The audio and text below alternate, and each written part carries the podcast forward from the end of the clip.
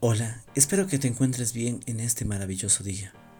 ¿Te acuerdas del novio de mi amiga que era sumamente frío y sin sentido de la vida? Claro, el cirujano que, bueno, en uno de mis anteriores podcasts lo mencionamos, pero fue para ahora comprender lo que te voy a relatar para ti. La empatía. Sí, esa hermosa palabra que actualmente es muy difícil de sentirla o entenderla por varios significados que tiene como también entendidos por varios temas.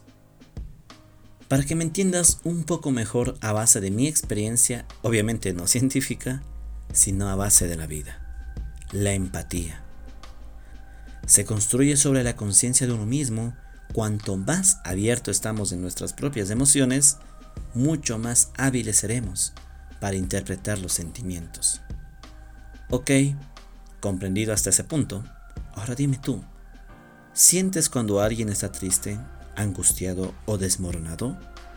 Fácilmente podemos identificar cuando alguien está alegre y feliz. Pero lo que te mencioné, ¿crees que puedes comprenderlo? La capacidad de entender lo que se siente del otro entra en un juego de amplia gama de situaciones sobre la vida, desde las ventas y la administración hasta el idilio y la paternidad.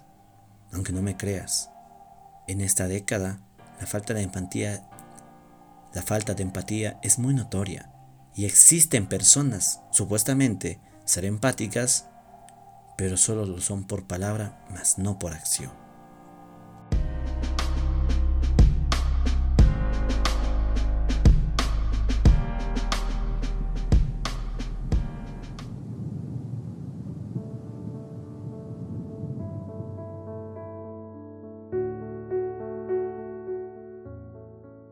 En la actualidad, las emociones de la gente rara vez se expresan en palabras, ya que se expresan con mucha más frecuencia por distintas señales.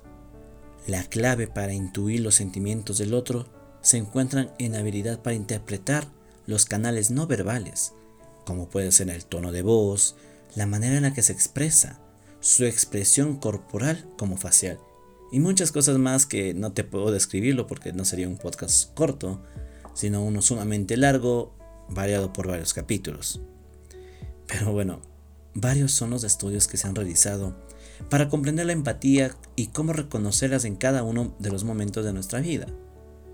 Pero a pesar de eso, debo admitir que las mujeres son quienes más empáticas pueden ser para comprender y entender las situaciones que una persona se encuentra atravesando.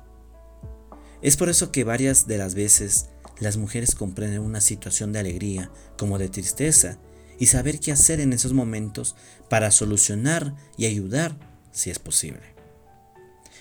Un claro ejemplo es los noviazgos, que en ellas su participación activa se hace entender en los sentimientos hacia sus novios y saber qué hacer al respecto mediante gestos, palabras o acciones. Eso sí, una vez claro el tema y entendido cualquier aspecto, la empatía mejora y cambia la vida de todo el mundo.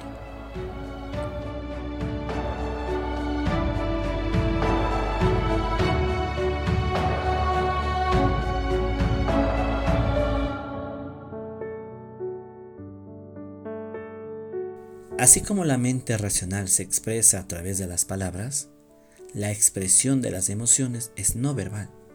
En efecto, cuando las palabras de una persona discrepan, como lo que manifiesta a través de su tono de voz, el resto puede interpretarlo de otra forma.